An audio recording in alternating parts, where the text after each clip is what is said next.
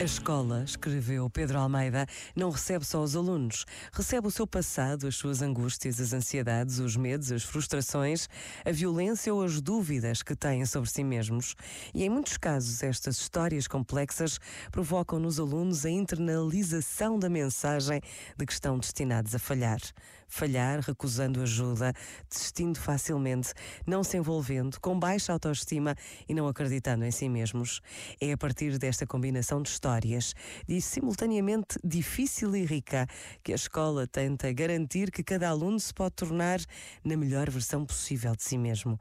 E em cada caso, são os pequenos gestos de amor que constituem ferramentas extraordinárias para mudar vidas, para transformar comunidades, para quebrar ciclos de pobreza. Este momento está disponível em podcast no site e na app da RGF.